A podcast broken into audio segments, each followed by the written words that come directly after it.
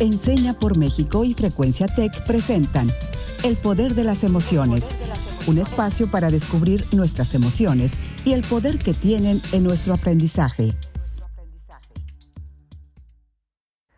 Hola, yo soy Alejandra Contreras, profesional de Enseña por México en Primera Infancia. El día de hoy estamos realizando el episodio número 50. Quiero agradecerles por escucharnos y por detonar tantas pláticas que nos han llenado el corazón. En verdad, muchas, muchas gracias. Y pues eso tampoco sería posible sin mi compañero Raúl. ¿Cómo estás, Raúl? Hola, querida Ale, muy bien. Yo soy Raúl Carlín, alumni de Enseña por México y al igual que tú, quiero eh, puntualizar que estos 50 episodios han sucedido aparentemente de manera muy rápida, muy sencilla, en un pestañeo, incluso para nosotros, pero también te agradezco que hagas visible el camino de aprendizaje que hacer estos 50 episodios han entrañado. Quiero darles la bienvenida a todos, a todas, a todes, quienes hasta el día que corre nos han escuchado, a quienes cada martes y jueves se han dado citas, se han convocado para escucharnos en el poder de las emociones, les agradecemos realmente de corazón. Y el día de hoy abordaremos un tema importantísimo que hace falta abordar, que es juventudes frente a la pandemia. Y para hablar de él, le quiero dar también la bienvenida a nuestro invitado del día de hoy, a mi amigo Miguel Agustín. ¿Cómo estás, Miguel? Hola Raúl, hola Ale, gracias por la invitación. Bien, muy bien y muy contento de poder compartir un poco de los saberes y de las experiencias y de los aprendizajes que desde mi colectivo, Chicome, compartiendo saberes y desde la experiencia también del trabajo en el Centro Comunitario de Ciudad Cuauhtémoc, Ecatepec, pues podemos acercarles. Gracias.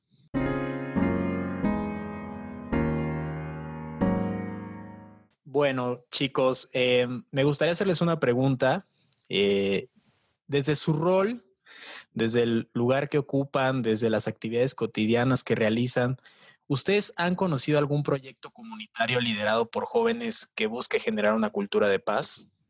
Yo conozco muchos proyectos liderados por jóvenes gracias a la Asociación Scout de México, de la que fui parte durante muchísimo tiempo. Actualmente no estoy activa en la asociación, pero sí lo sigo en redes sociales y me di cuenta que aprovecharon esta cuarentena para apuntalar muchos proyectos al servicio de la sociedad.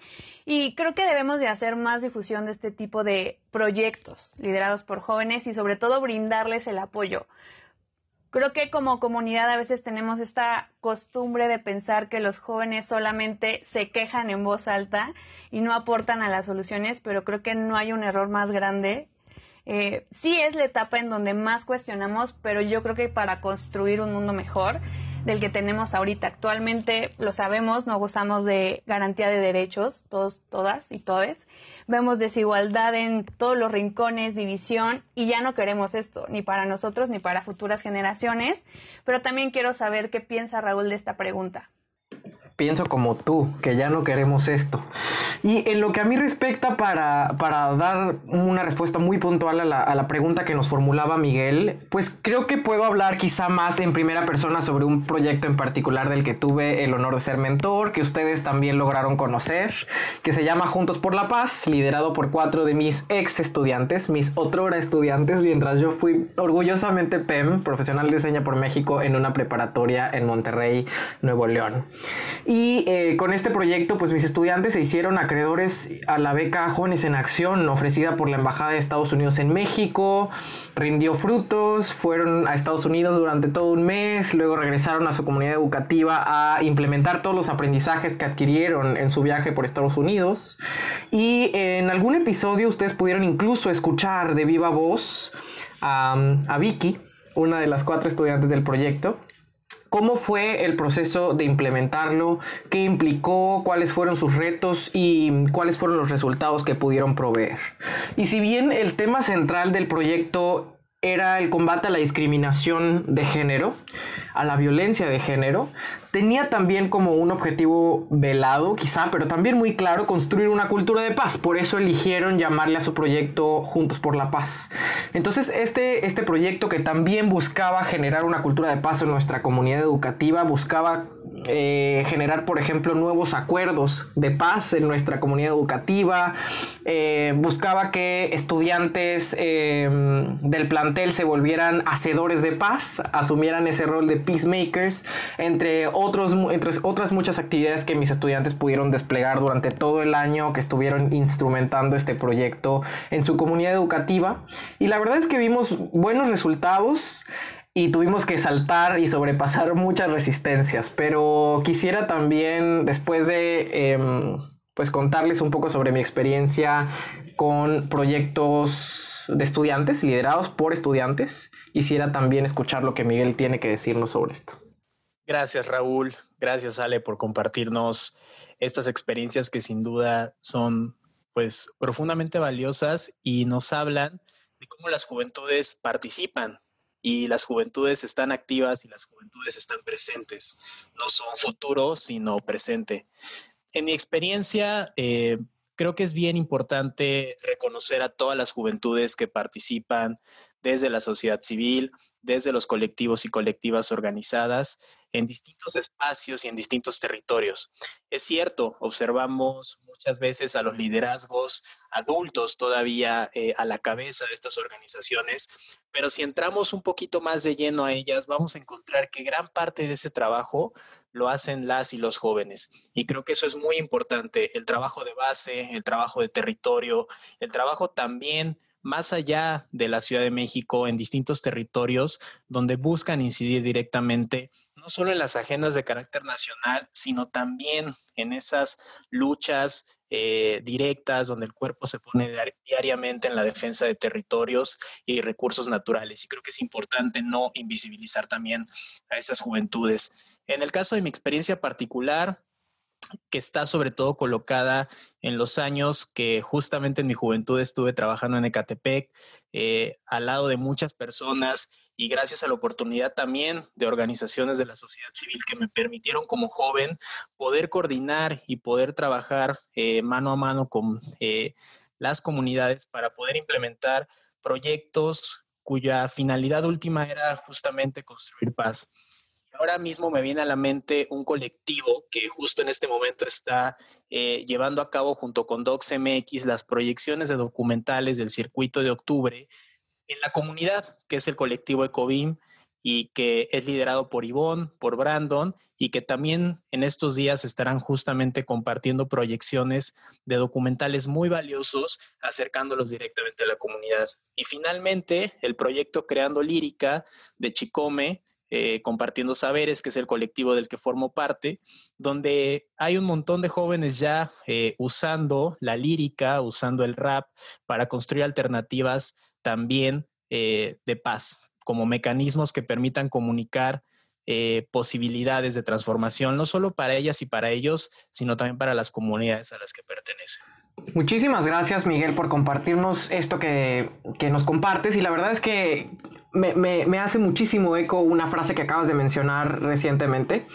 Y dijiste, las juventudes no son futuro, son presente. Y creo que muchas veces em, hemos replicado, incluso nosotros, nosotras, nosotros, desde nuestras juventudes, em, este eterno mito, este mito perenne, interminable, de que las juventudes son una apuesta siempre a lo ulterior.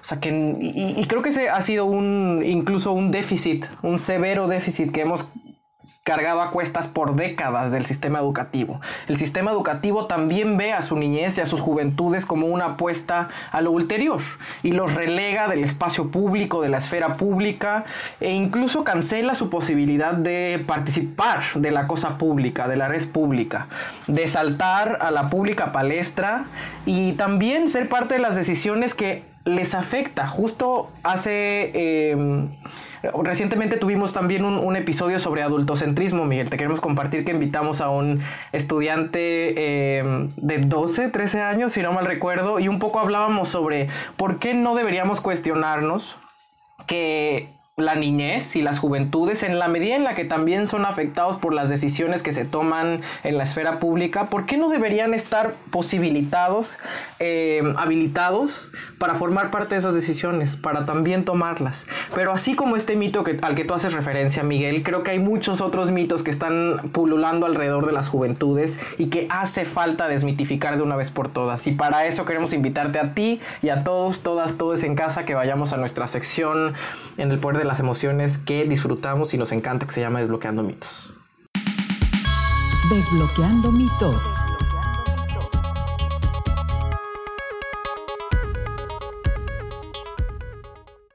Así es, Raúl, y bueno, la dinámica es la siguiente. Yo voy a mencionar algunos enunciados. Raúl nos contará desde su experiencia si considera que es mito o realidad, y Miguel Agustín nos compartirá su opinión de si estamos en lo correcto o no. Entonces vamos a desbloquear algunos mitos que ya nos dimos cuenta que hace mucha falta. Las juventudes son apáticas y por eso no participan ni accionan. No, yo creo que este es el primer gran mito de nuestro programa el día de hoy, Ale, y qué bueno que lo pones sobre la mesa porque creo que tú misma en tu primera intervención nos comenzabas un poco a desvelar la realidad que eh, subyace debajo de este gran mito. Y es que muchas veces decimos que las juventudes son apáticas porque se la pasan quejándose, pero tú, mismo nos, tú misma nos acabas de revelar que la queja, la crítica es un mecanismo para generar y construir un mundo mejor. O sea, yo creo que más bien reformularía la pregunta y nos pondríamos a pensar, no, nos deberíamos poner a cuestionarnos qué entendemos por participación.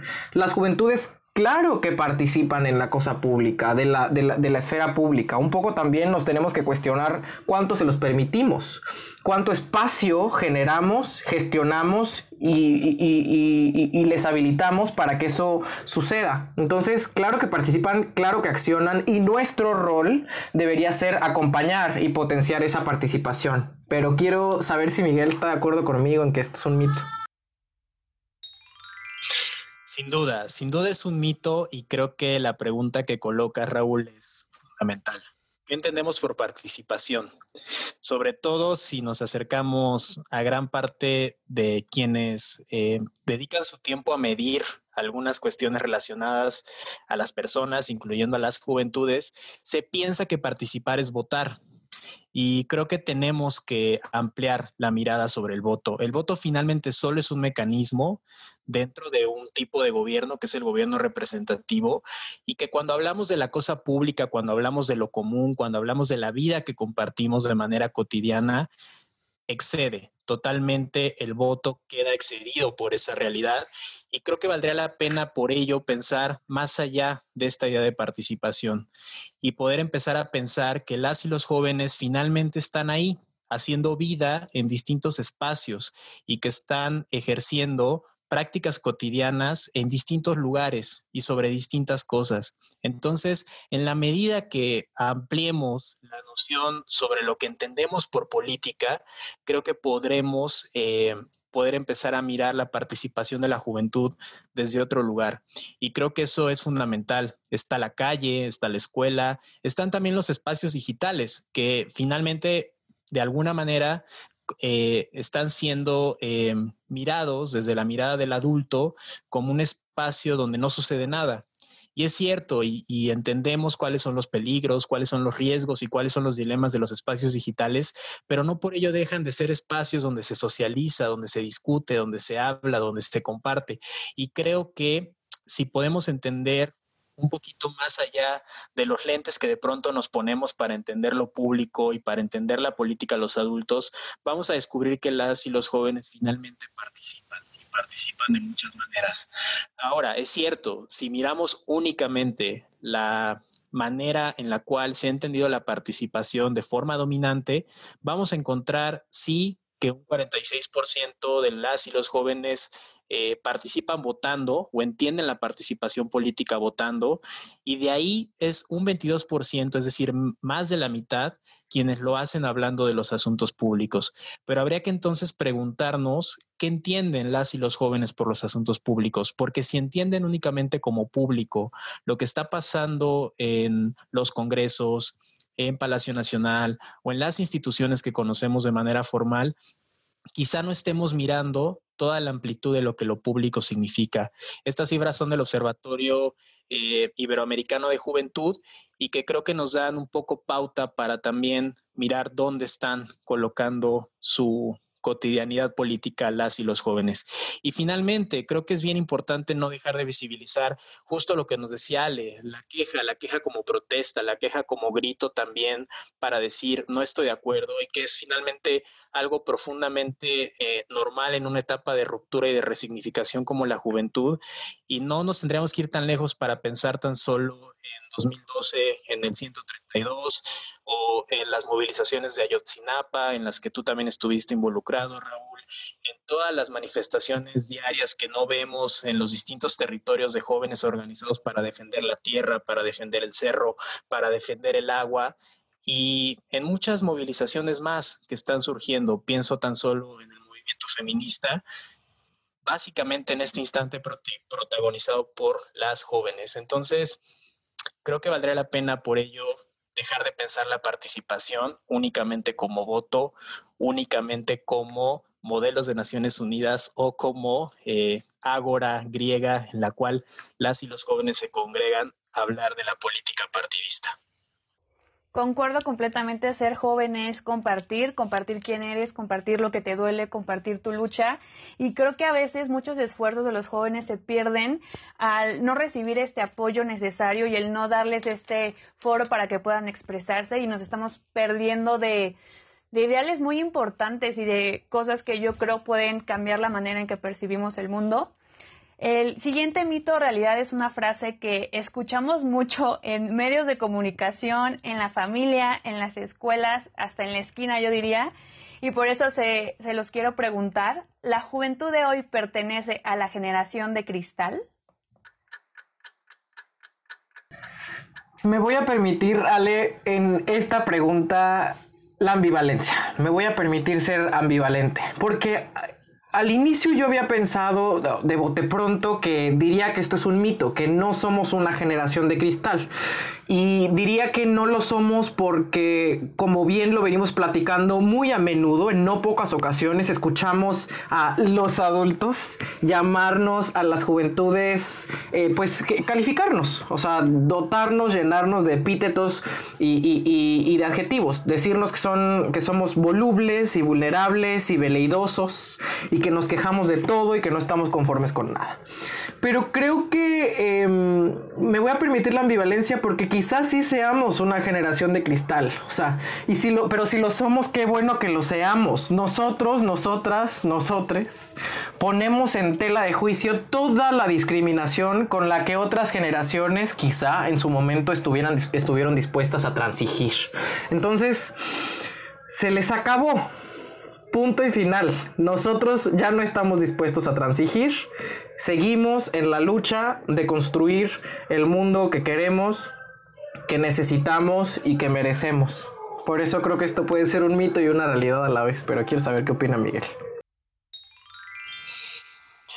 De acuerdo, Raúl. Y finalmente pienso siempre en cómo darle lectura a los contextos. Y muchas veces Finalmente, si el adulto que mira a la generación millennial, que además no necesariamente ya están en este rango de juventud que nos marcan las instituciones formales, son categorizadas únicamente como generación de cristal desde donde esos adultos lo miran, están perdiendo el contexto donde crecieron esas eh, personas jóvenes. Entonces creo que es fundamental, primero, que entendamos que la transgresión a la norma dentro de la juventud es algo totalmente normal y cotidiano. Yo siempre ponía un ejemplo, eh, sobre todo después de una formación con profesores de preparatoria, donde me decían, los jóvenes de ahora eh, transgreden normas que son eh, sumamente imposibles de pensar en mi tiempo. Entonces yo le preguntaba a esa profesora, a ese profesor, ¿usted cómo transgredía la norma? Bueno, yo me saltaba yo me escapaba de mi casa para irme a una fiesta, ¿no? Pero ahora los jóvenes lo que consumen eh, son drogas duras, se están poniendo cada vez más en riesgo, no es lo mismo. La transgresión en ese momento para esa persona era la misma que es ahora para este joven.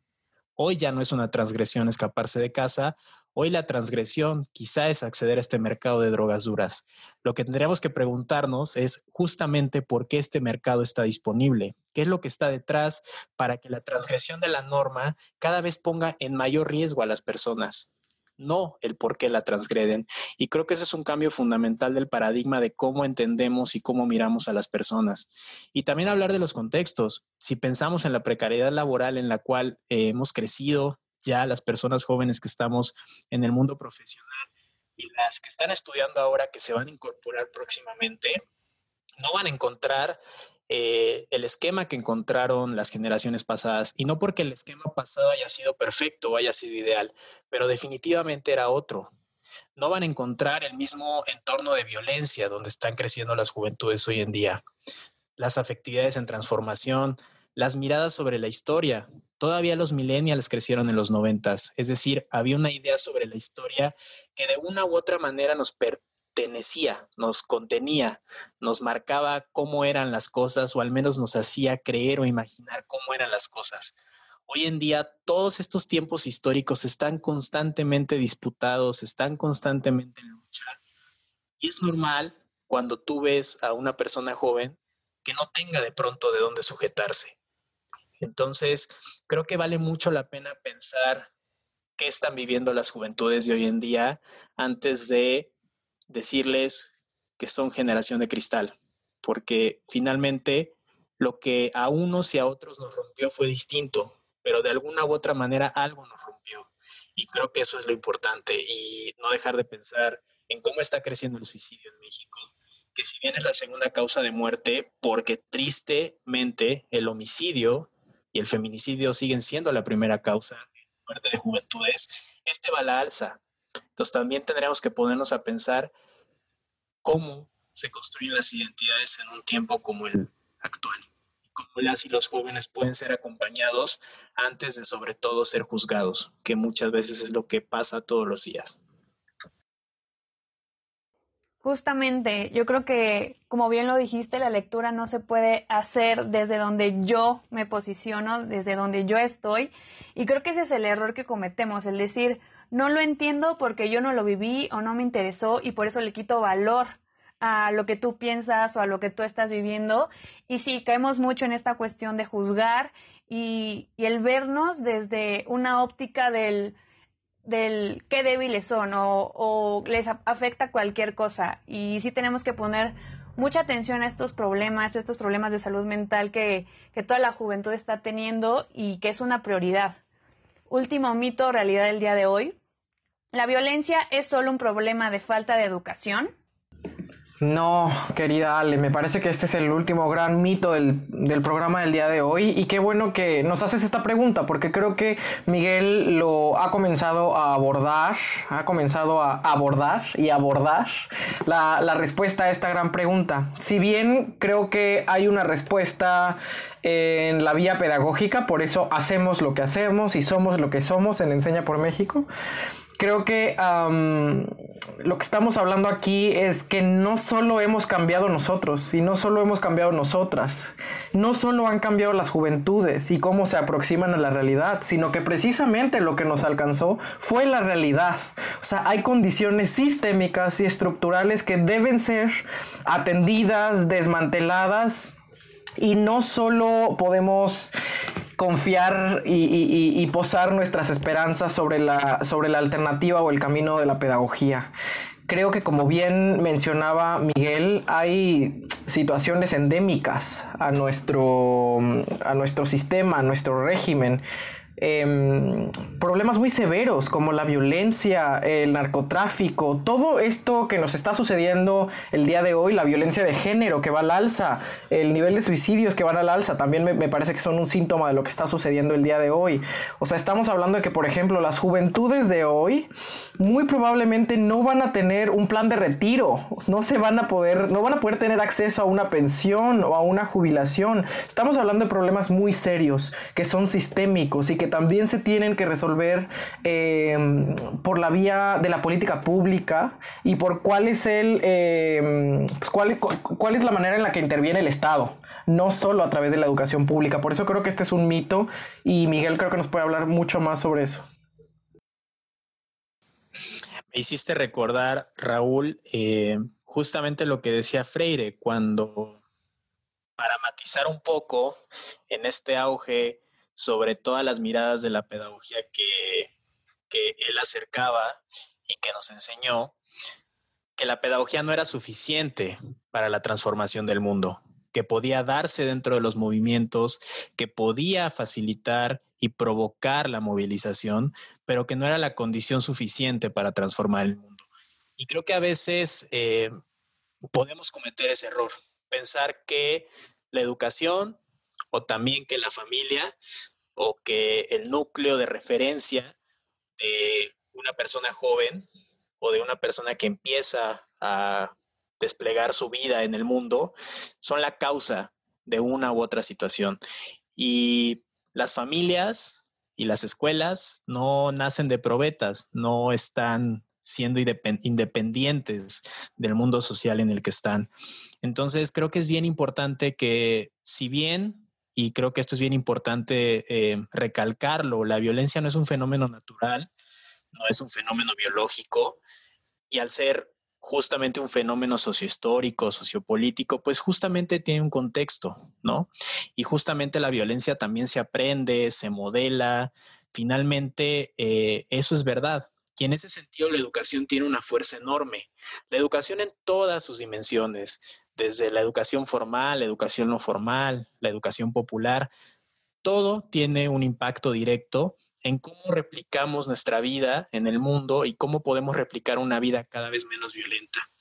Pero si pensamos directamente en lo que estamos viviendo, la violencia es un fenómeno presente, es un fenómeno que ya está, que de alguna manera se comporta como una epidemia la Organización Mundial de la Salud nos recordaba ya en el año 2002 que la violencia era un problema de salud pública justamente porque se comporta como una epidemia, se propaga, se agrupa y cuando tú ves un mapa de un indicador, por ejemplo el homicidio, vas a poder ver un comportamiento muy parecido al de cualquier otra epidemia.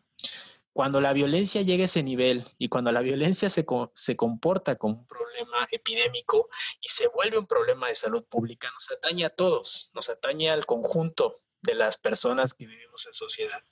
Y en este instante, y siempre lo comparto en clase y lo comparto en todas las reflexiones que hago, más allá de si nos gusta o no el pacto social que hicimos y el Estado que inauguramos como humanidad, es lo que tenemos, y al Estado hay que exigirle y del Estado somos parte. Entonces, más allá de las luchas que a nivel local tenemos que dar, también hay una parte donde a nivel nacional y a nivel global tenemos que exigir a los estados que las políticas de mitigación y de atención de la violencia tengan un enfoque de salud, tengan un enfoque de seguridad humana en el mejor de los casos, que tengan un enfoque de seguridad ciudadana, es decir, que pongan en el centro a las personas y si quieren a las instituciones también de seguridad pública, pero que por sobre cualquier otra cosa esté la persona en el centro. Y si pensamos que lo vamos a resolver con educación, vamos a hacernos de la vista gorda frente a los pactos mafiosos, frente a la lógica de guerra de distintos estados, tanto internas como externas, a la delincuencia transnacional y un largo etcétera que no tiene que ver con un chico del barrio que decide involucrarse o no. Tiene que ver con una red mucho más amplia a la cual tendríamos que estar mirando y atendiendo. Y creo que eh, tenemos que dejar estas creencias de a mí me educaron así, yo viví así y a mí no me pasó nada, ya no puedo hacer nada, las cosas ya no se pueden cambiar. Creo que aún podemos desaprender muchas conductas que nos han hecho mucho daño a lo largo de los años. Y me quedo con muchísimo aprendizaje de, de esta conversación, de todo esto que estamos dispuestos a cambiar y que tenemos que sumarnos para visibilizar todos los esfuerzos, los esfuerzos que los jóvenes están realizando. Y el día de hoy me quedo con el rol activo que siempre han tenido los jóvenes, el ser joven como lo hemos visto a lo largo del programa, a veces se asocia con rebeldía y responsabilidad, pero creo que es la etapa más crítica y consciente que tenemos, en donde luchamos por lo que creemos correcto y defendemos a capa y espada nuestros ideales. Y me parece que cuando vamos creciendo vamos perdiendo un poquito de, de esa luz que nos permite ayudar a otros sin buscar algo a cambio y es algo que debemos de aplaudirles a estas generaciones y replicarlo también nosotros como adultos. Quiero saber, Raúl, tú con qué te quedas el día de hoy. Pues coincido 100% con lo que dices, querida Ale, que me, me haces recordar la frase famosa de Allende cuando decía que ser joven y no ser revolucionario es una contradicción hasta biológica. Em, entonces creo que eso es lo que hay que siempre aprenderle a las juventudes, a quienes vienen después de nosotros, que em, deberíamos ser siempre emocional e intelectualmente jóvenes, que nunca deberíamos estar dispuestos a aceptar eh, la normalidad, el statu quo, lo que se nos da por default. Entonces creo que la conversación del día de hoy nos invita a repensar precisamente el rol de las juventudes en esa construcción de un mundo mejor, pero sobre todo nos convoca a repensar nuestro rol sobre cómo acompañar estas causas que deberían ser compartidas. Em, aprenderles, aprenderles a no ser cínicos y desapegados ante la realidad que se muestra sobre nosotros, frente a nosotros, y saber que solo a partir de em, la búsqueda de una nueva realidad es que la vamos a poder diseñar pintada a mano. Que lo peor que le puede pasar a nuestra sociedad es, me parece, que claudique frente a sus juventudes, que les fallemos, porque em, ellas no nos han fallado a nosotros nunca siguen siendo y así seguirán siendo, como decía Sabater, el suplemento vitamínico de nuestra anémica rutina social. Pero quiero saber qué es lo que el día de hoy nuestro querido Miguel. Te escucho y justamente pienso en cómo lo que somos como sociedad, como mundo, independientemente de los matices y cómo queramos eh, juzgar ese presente, tiene que ver con todas aquellas personas que en algún momento fueron jóvenes. Y definitivamente es algo que no se nos tendría por qué olvidar. Y creo que hay que tenerlo siempre, siempre presente. La juventud finalmente, si bien ha intentado ser definida, no lo será jamás y siempre tendrá distintas formas y distintos contornos. Pero no deja de ser justo eso, una etapa de ruptura, una etapa de descubrimiento, una etapa de resignificación, una etapa de construcción. Y creo que, pues esos son finalmente valores, coordenadas, no sé en este instante cómo llamarles, que pueden guiarnos todo el tiempo. No necesitamos ser jóvenes para que esos momentos nos guíen.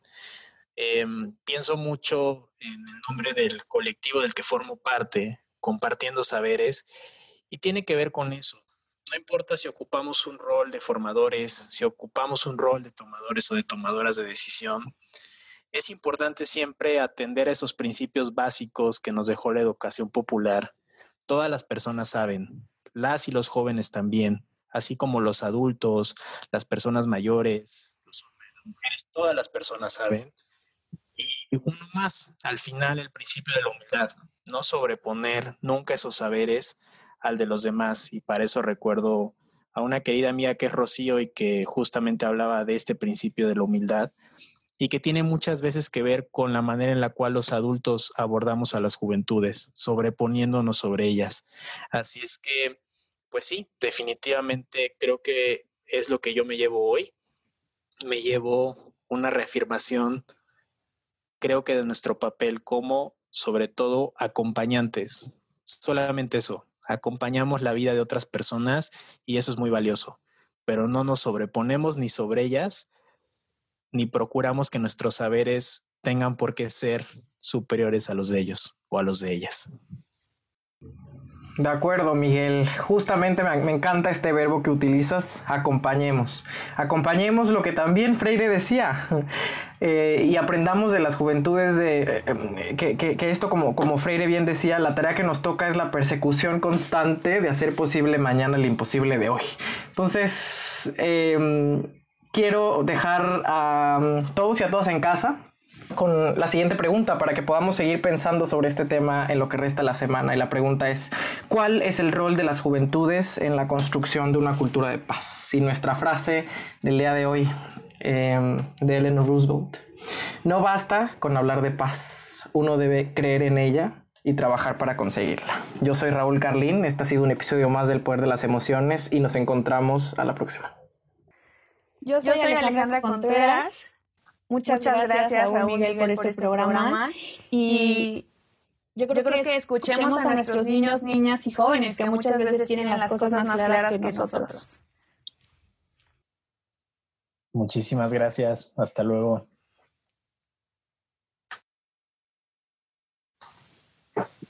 Esto fue El Poder de las Emociones, un espacio para descubrir nuestras emociones y el poder que tienen en nuestro aprendizaje un programa producido por Enseña por México y Frecuencia Tech.